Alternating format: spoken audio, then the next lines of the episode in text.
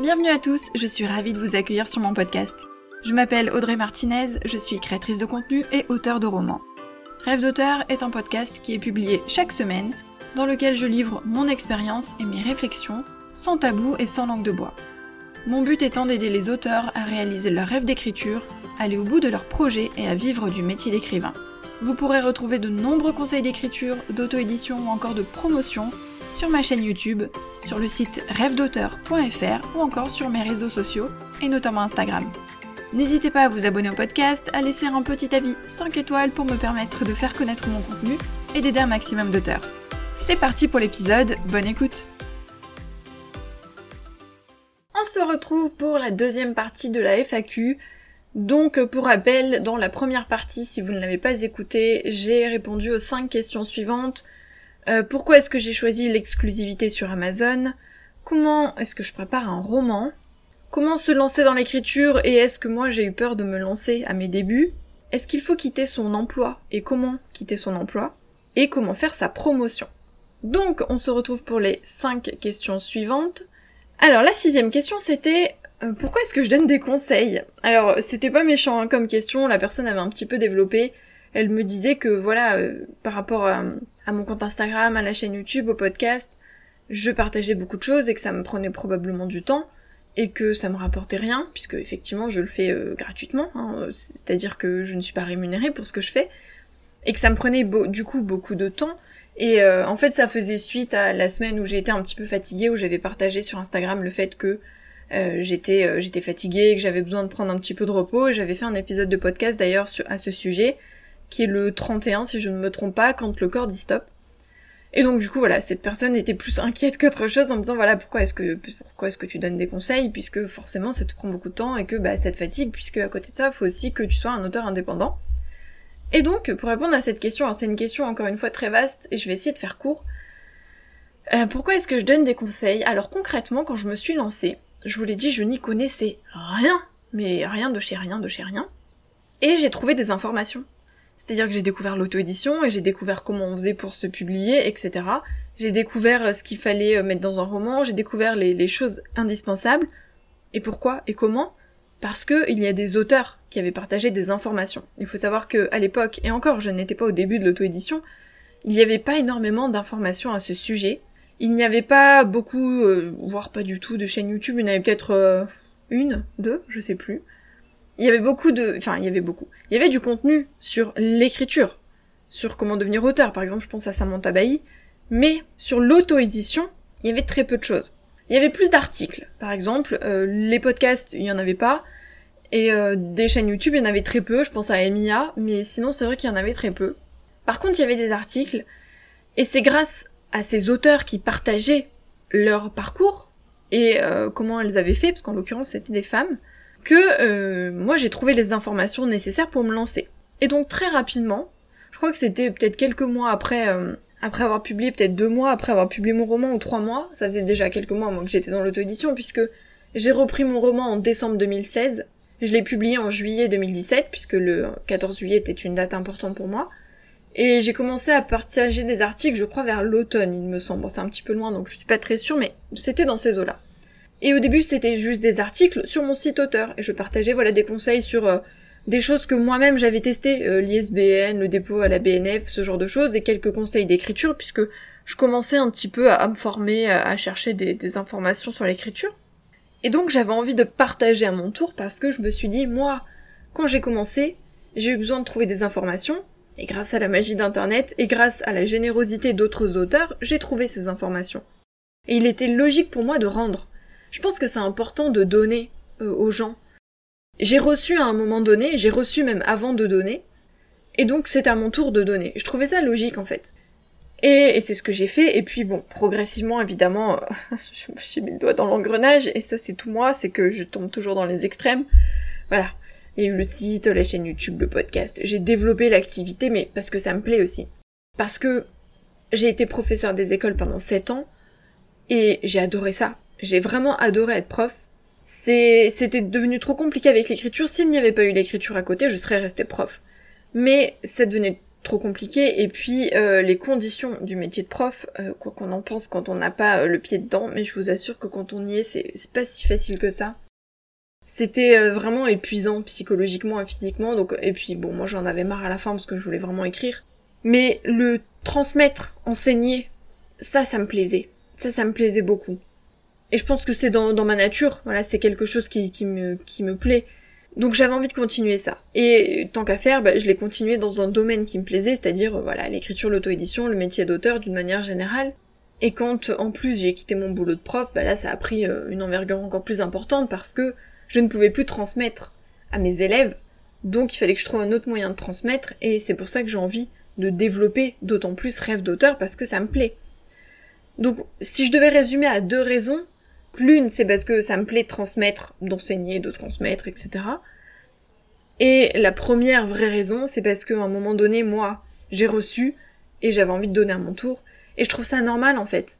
Je trouve ça normal de, d'aider les auteurs qui ont envie de devenir auteurs, d'écrire un roman, de publier leur livre. Et il y a de plus en plus d'auteurs qui le font aujourd'hui. Et c'est chouette parce que on est tout seul, quoi. On est tout seul. Déjà, être auteur, d'une manière générale, c'est un métier solitaire, mais les auteurs sont aidés par leur maison d'édition quelque part, ils prennent en charge plein de choses dans une bonne maison d'édition. Mais un auteur indépendant, il est tout seul. Alors oui, il peut s'entourer évidemment de professionnels. Malgré tout, surtout au début, quand on n'a pas les moyens, etc., c'est très solitaire et pour trouver certaines informations, c'est d'autant plus difficile. Du coup, c'est bien d'avoir de l'aide d'autres auteurs. On n'est pas en compétition. Oui, nos romans sont plus ou moins en concurrence, mais entre nous, on fait partie de la même profession. C'est comme si euh, les médecins se tiraient dans les pattes, les pompiers se tiraient dans les pattes, etc. parce qu'ils font le même métier, mais non en fait, enfin il y a de la place pour tout le monde. Donc c'est important de donner. Et d'une manière générale, je crois, dans la vie, voilà, je digresse complètement, mais dans la vie c'est important de donner. C'est super important. Moi je pense que quand on euh, quand on donne, quand on amène du positif aux gens, à un moment donné, il y a le retour de bâton, le karma, hein, certains appellent ça le karma, mais je crois qu'on attire le positif à soi. Alors évidemment, faut pas donner pour attendre quelque chose en retour, hein, c'est pas ça que je suis en train de dire, mais c'est rester dans ces vagues positives en fait. Voilà, on donne du positif, on donne aux autres, à un moment donné, ben, ça revient quand on en a besoin. Et c'est comme ça aussi que qu'on crée de meilleures choses parce que euh, parce qu'on transmet aux autres, parce qu'on donne, parce que parce qu'on offre ce qu'on a. Et euh, moi, j'ai du savoir ou de l'expérience. Attention, hein, c'est pas euh, en toute humilité, hein, je, veux dire j'ai dû savoir parce que j'ai testé des choses et qu'il y a des choses qui marchent. Donc autant les transmettre. Pourquoi est-ce que je les garderai pour moi? C'est pas pour ça que je vais devenir plus célèbre ou vendre plus de livres. Je veux dire, ça n'a aucun sens. Au contraire, si je peux aider d'autres auteurs à vivre l'aventure d'écriture, l'aventure d'auteur, et euh, peut-être vivre de l'écriture totalement, bah tant mieux, parce que moi je suis contente d'avoir sauté le pas. Et je l'aurais peut-être jamais fait s'il n'y avait pas eu ce foutu attentat. C'est con à dire parce que c'était un événement atroce, mais c'est grâce à l'attentat, moi, que je me suis lancée.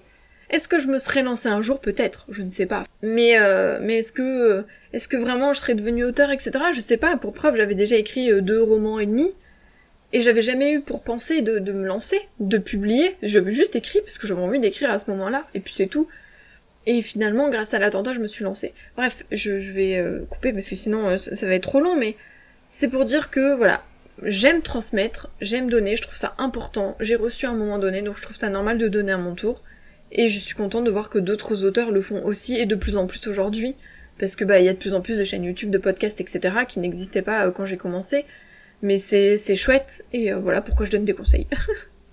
Alors septième question, quel est le salaire d'un auteur indépendant? Ça va être très difficile de répondre à cette question au sens où ça dépend vraiment de chaque auteur. Parce que, alors oui, on gagne mieux en principe en auto-édition.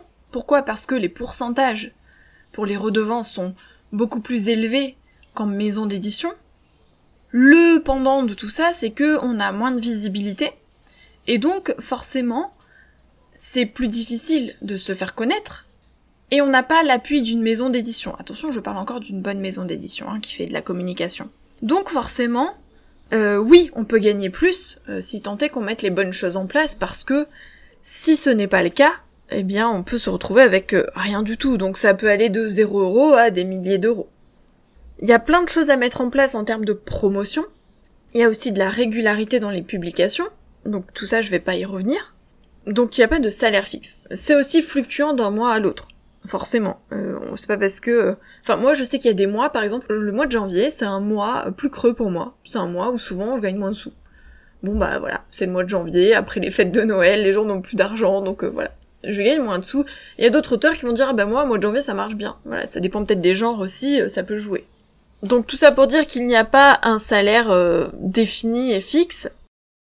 Si on s'investit, si on le fait de manière professionnelle, si on publie plusieurs romans, si on fait une bonne promotion, si on se forme et qu'on apprend, on peut avoir un vrai salaire. Si j'ai quitté mon boulot de prof, c'est parce que mes romans marchaient suffisamment pour me dégager un salaire. D'ailleurs, l'année dernière, ils marchaient euh, très très bien, parce que euh, Un souffle de vie, donc mon cinquième roman, qui est celui qui a le mieux marché, euh, du coup a vraiment très très bien marché et les redevances ont suivi, forcément, puisqu'il était dans le top 100 Amazon.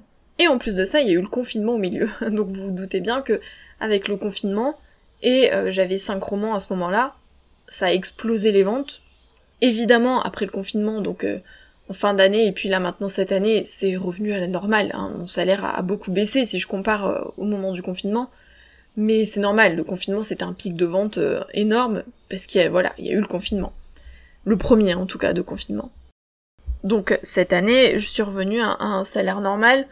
On va dire si je devais donner une fourchette de mes revenus à moi, avec euh, mes romans actuels. Alors je compte pas vraiment le dernier parce qu'il vient de sortir, donc euh, oui, il apporte des revenus, mais j'ai pas encore assez de recul hein, pour euh, pour savoir. En sachant aussi, je précise qu'il y a des romans qui marchent mieux que d'autres. Enfin, je l'ai déjà dit, mais forcément, il y a des romans qui rapportent moins de revenus que d'autres. Il y a aussi quand on a des sagas, les tomes suivants, le tome 1, rapportent aussi souvent moins parce qu'il y a des gens qui lisent le 1 mais qui lisent pas la suite. Donc ça peut aussi jouer. Il y a personne qui va commencer par le tome 3 par exemple. Donc forcément c'est le tome 1 qui se vend le plus. Ensuite, si les gens aiment, ils lisent la suite, ils peuvent lire, imaginons vous avez fait 8 tomes, ils peuvent lire les 8 tomes. Mais tout le monde ne va pas le faire. Là aussi ça peut jouer quand on a une saga au niveau des redevances. C'est pas la même chose d'avoir 10 euh, one-shot et d'avoir une saga en 8 tomes et 2 romans par exemple. Bref, donc euh, si je devais donner une fourchette, je dirais que moi dans les salaires les plus bas, les mois les plus creux, on va dire que je dois tomber dans les, euh, je sais pas, entre 1000, 1300, 1400 euros, quelque chose comme ça. Et les salaires les plus hauts où j'ai tapé, et c'était euh, pendant le confinement, c'était 6500, euh, avec 5 romans. Huitième question, est-ce que tu regrettes ta démission donc de l'éducation nationale? La réponse est non, absolument pas. Je ne regrette pas du tout, même si travailler chez soi n'est pas si facile que ce qu'on pourrait penser, j'en ai déjà parlé donc je vais pas y revenir. Euh, je ne regrette pas du tout. Je ne regrette pas du tout parce que même si j'ai adoré enseigner, euh, j'étais à bout. C'est devenu trop difficile de tout cumuler et je préfère largement euh, écrire, créer du contenu pour les auteurs et avoir des projets en ce sens pour moi que qu'être à l'école. Donc non, je ne regrette pas du tout d'avoir quitté mon boulot pour devenir auteur et créatrice de contenu à temps plein. Neuvième question, est-ce que tu doutes parce que tu as l'air de savoir tout faire? Alors, Euh, ça, oui, c'est, je, me rappelle. C'est parce que c'est, euh, c'est une. Alors, qu'est-ce que je faisais? Je sais plus. J'avais partagé quelque chose en story. Je me rappelle plus. Et c'est quelqu'un qui m'a dit, mais mon dieu, mais tu sais tout faire. Et je sais plus du tout ce que c'était. Bref, c'est pas très grave. Et euh, du coup, a suivi cette question de la même personne. alors non, je ne sais pas tout faire, évidemment. je ne sais pas tout faire du tout. Mais en fait, je crois que une de mes qualités et une de mes forces, c'est que je, ça me fait pas peur en fait de d'essayer. Alors ne me demandez pas de sauter dans le vide, hein. je parle pas de ce genre de choses parce que là oui j'ai le vertige, mais euh, je parle au niveau euh, tout ce qui est autour de l'auto-édition on va dire. Et euh, en fait s'il y a quelque chose qui me plaît, ben je vais me lancer. Par exemple, j'ai vu des pochettes à livres, j'ai eu envie de faire des pochettes à livres, j'en avais déjà parlé, j'ai acheté une machine à coudre et j'ai appris à coudre et à faire des pochettes à livres alors que je n'avais jamais cousu de ma vie parce que j'avais envie de le faire. Et donc à partir du moment où on a envie de faire quelque chose, ben, il suffit de chercher, il y a des informations partout aujourd'hui. Hein. Donc voilà, j'avais pris des tutos, j'avais lu des articles, j'avais regardé des tutos en vidéo, et puis j'avais appris à coudre des pochettes à livres, quoi. J'ai eu envie de, euh, de créer mon site internet, et ben j'ai créé mon site internet, et puis quand j'avais besoin d'une information, ben j'allais chercher l'information. Voilà, je, en fait ça, ça me fait pas peur de, si j'ai envie de faire un truc, et ben je me lance et j'essaye. Et puis peut-être que je vais galérer un peu, hein, forcément. Je veux dire, les deux trois premières pochettes que j'ai faites, euh, elles étaient loupées.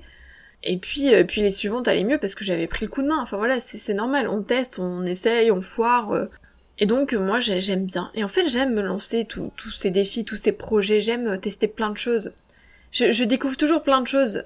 Et, euh, et je les garde pas forcément après, hein. c'est-à-dire que moi j'aime bien découvrir plein de choses, il y a des choses après que qui vont rester et d'autres que j'aurais testé pendant un moment et puis que j'aurais arrêté. Par exemple j'avais euh, essayé le tricot pendant un moment puis ça a fini par me saouler, j'ai arrêté. Bon bah voilà, je veux dire il y a des périodes, pareil là les pochettes livres, tout ça j'en fais plus. J'envisage d'en refaire quelques-unes pour mes romans, pour pouvoir les vendre en rapport avec mes romans, genre dans des box, mais c'est tout. Je referai pas une boutique en ce sens. Mais voilà, j'ai des périodes aussi où je teste des choses. Bref, ça me fait pas peur de tester. Et je me dis qu'on est capable, quoi. Pourquoi on serait moins capable que quelqu'un d'autre? Donc je pars du principe que il y a plein d'informations, que je suis pas plus conne qu'une autre, et que du coup je peux y arriver.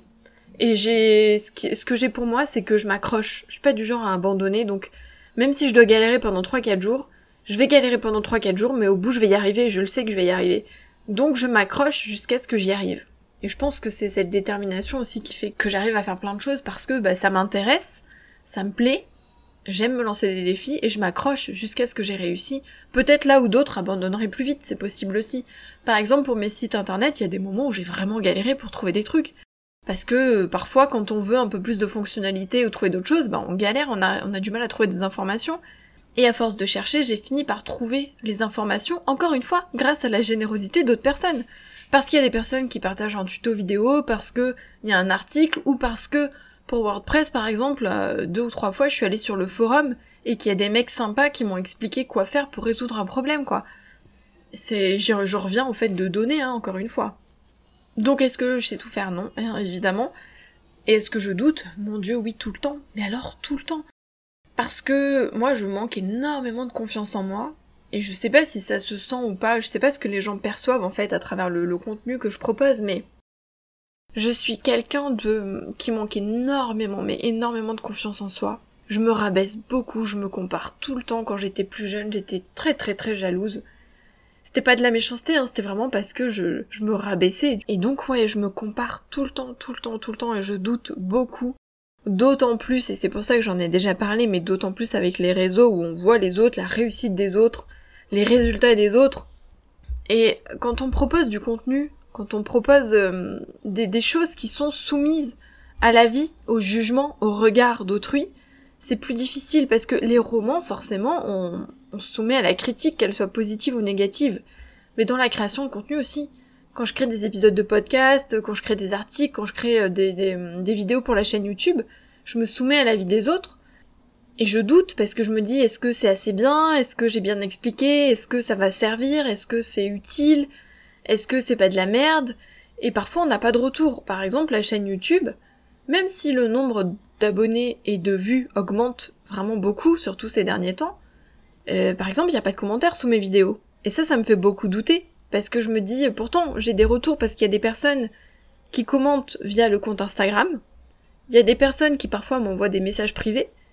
Mais j'ai pas de commentaires sous mes vidéos et donc je me dis est-ce que euh, parfois je me suis demandé est-ce que ça vaut le coup de prendre autant de temps parce que faire des vidéos autant vous dire que c'est beaucoup de travail hein, c'est énormément de travail pour euh, pour pas de retour entre guillemets au sens où bah y a pas de rémunération tout ça hein, c'est du travail dans le vent c'est juste pour pour donner.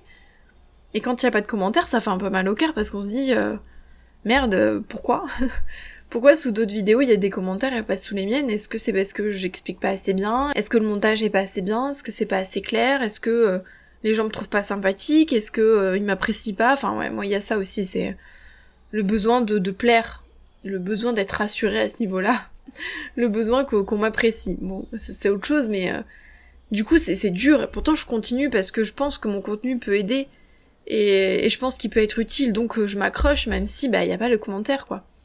Les épisodes de podcast, c'est la même chose. Là, là, on peut pas mettre de commentaires, donc c'est encore plus compliqué. Mais, euh, mais ça me plaît de faire les épisodes de podcast, donc je continue d'en faire parce que ça me plaît vraiment beaucoup. C'est très très compliqué, et donc oui, je doute énormément. Et ça m'est arrivé de pleurer, ça m'est arrivé de... Pas d'avoir envie de lâcher, parce que c'est pas mon genre, mais... euh, mais de, de me poser beaucoup de questions, de me remettre en question, de chercher pourquoi ça marche pas bien, pourquoi ça marche moins bien, pourquoi j'ai pas les retours que j'aimerais avoir. Parce que quand on donne comme ça, on a envie que, que ça serve et que les gens soient, soient contents, mais parfois on a aussi besoin de, d'un petit mot, quoi. D'un merci, d'un, du, d'une petite pub pour, pour son podcast ou pour sa chaîne, d'un partage, enfin c'est, c'est tout con, mais d'un petit commentaire juste pour dire euh, merci pour ta vidéo, enfin. Donc c'est pas toujours facile quand on est, quand on fait de la création de contenu de pas avoir euh, les retours ou les résultats qu'on aimerait avoir pour se rassurer, pour, euh, et puis parce que ça fait plaisir et que quand, quand on tombe sur un contenu utile, c'est sympa d'avoir un commentaire, tout ça. Après, je dis ça, mais c'est vrai que moi quand je regarde des vidéos, je commande pas forcément. Je like volontiers, je recommande aussi, c'est-à-dire que je peux partager ou je peux en parler dans un article ou quoi, mais c'est vrai que j'ai pas le réflexe de commenter par exemple sur YouTube. Donc euh, j'essaye de me rassurer comme ça en me disant il y a des gens qui regardent aussi le contenu mais qui vont pas commenter, comme il y a des gens qui lisent des livres et qui vont pas aller laisser un avis sur Amazon. Moi maintenant je laisse des avis, mais c'est vrai que il y a longtemps, avant d'être auteur auto-édité, euh, je postais pas d'avis parce que euh, bah parce que ça me venait pas naturellement. C'est vrai qu'on n'y pense pas forcément. Maintenant, en tant qu'auteur, autant vous dire que pour chaque lecture, je laisse un avis, sauf s'il est très négatif, parce que voilà, j'ai pas envie de plomber les auteurs, mais euh, mais sinon voilà, je laisse des avis à chaque lecture parce que bah ça fait plaisir à l'auteur et que ça peut euh, bah, l'aider dans, dans sa carrière d'auteur quoi. Bref, donc oui, je doute énormément pour tout tout le temps, et c'est pas facile d'être soumis comme ça, à, de faire un, métier qui est soumis à l'avis des autres, que ce soit dans la création de contenu ou, dans le métier d'auteur, donc euh, donc oui, je doute énormément. Et la dixième question, c'était euh, qu'est-ce que tu donnerais comme conseil à, un auteur débutant ou à un auteur euh, qui a publié mais, qui galère un peu? Il y aurait plein de conseils, mais je dirais de, s'accrocher. Je reviens à ce que j'ai dit, c'est d'être persévérant parce que tout ne va pas marcher tout de suite et que c'est un long chemin. Et de toute manière, c'est un marathon et pas un sprint. Le but, c'est que ça marche sur du long terme. C'est comme quand on se dit, euh, bah tiens, euh, le jour du lancement, euh, c'est cool, je fais plein de ventes et je rentre dans le top 100. Ok, mais si dès le lendemain je sors du top 100, du top 100 et ensuite je fais plus de ventes, quel est l'intérêt en fait? L'intérêt c'est de marcher sur du long terme. L'intérêt c'est que ça augmente progressivement et que ça marche progressivement. Donc il faut mettre des choses en place et il faut se dire qu'il n'y aura pas les résultats tout de suite et qu'on verra pas les effets tout de suite. Mais que, forcément, si on s'est investi, et qu'on fait les choses avec son cœur et que on essaye de faire de son mieux, au bout d'un moment, ça finira par marcher. Ça finira par marcher pour peu qu'on se forme un petit peu et que on essaye de mettre de bonnes choses en place, hein, évidemment, mais ça finira par payer, donc il faut s'accrocher, il faut être persévérant, il faut être très très très patient. Il faut prendre du recul avec tout ce qui ne marche pas et tous les avis négatifs. Et surtout, surtout, surtout, il faut prendre du plaisir dans ce qu'on fait. À partir du moment où ça devient trop de pression, trop de prise de tête, trop de réflexion, sur l'écriture, sur comment faire, sur les méthodes, etc., c'est qu'il y a un problème. On peut se former et apprendre pour s'améliorer, évidemment, ça c'est un conseil que je vous donne tout le temps, mais il faut pas oublier que si on écrit c'est par plaisir, si on transmet par exemple ses connaissances c'est par plaisir, si on fait du contenu c'est par plaisir. La notion de plaisir elle est indispensable pour moi. Si on le fait en se forçant, ça va pas le faire. Et il faut pas non plus que ça devienne une trop grosse pression à un moment donné, faut faire une pause, alors prendre du recul, se poser les bonnes questions, parce que quand ça devient trop difficile, une trop grosse pression, c'est qu'il y a un souci. Donc faire les choses par plaisir, pour moi, c'est essentiel. Et ça se sent. Ça se sent parce que du coup, ce sera fait avec le cœur, et les gens, je pense que les gens ressentent quand c'est fait volontiers et avec plaisir. Alors que quand c'est forcé, ça, ça, marche moins bien pour moi. C'est mon avis, mais, euh, mais bon, j'en suis convaincue, donc euh, c'est pour ça que je vous en parle. Mais c'est comme pour l'écriture, des fois quand j'écoute des journaux de bord avec des personnes qui se prennent la tête, mais puissance 1000, sur l'écriture, c'est les réflexions quant à l'écriture, sur comment écrire, sur là il faut se forcer, sur là faut mettre ci, faut mettre ça en place parce que ça marche pas, parce que des fois je me dis mais pourquoi quoi? Pourquoi ça devient si pénible et pourquoi ça devient si difficile? C'est peut-être ça la vraie question à se poser, pourquoi? Alors que normalement écrire c'est ça vient des tripes, c'est c'est alors oui on a toujours pas les idées, des fois on bloque sur une scène ou quoi, hein. évidemment je dis pas que c'est toujours tout rose mais c'est censé être, euh, je me mets sur mon ordinateur et j'ai envie d'écrire parce que ça me plaît. Et quand ça devient trop compliqué, c'est qu'il faut se poser les bonnes questions et peut-être d'autres questions. Et pas sur les méthodes d'écriture, etc., mais sur le pourquoi de l'écriture. Donc voilà, persévérance, patience et plaisir. Évidemment, il faut s'investir. Parce que euh, dans la vie, on n'a rien sans rien. Hein. Si on fait pas le premier pas et si on travaille pas, y a... ça marchera pas. Donc euh, il faut vraiment s'investir. Mais voilà, plaisir, investissement, persévérance, je pense que c'est le plus important. Voilà pour cette FAQ, j'espère que ça aura été quand même intéressant. Et puis nous, on se retrouve vendredi prochain pour un nouvel épisode. Bye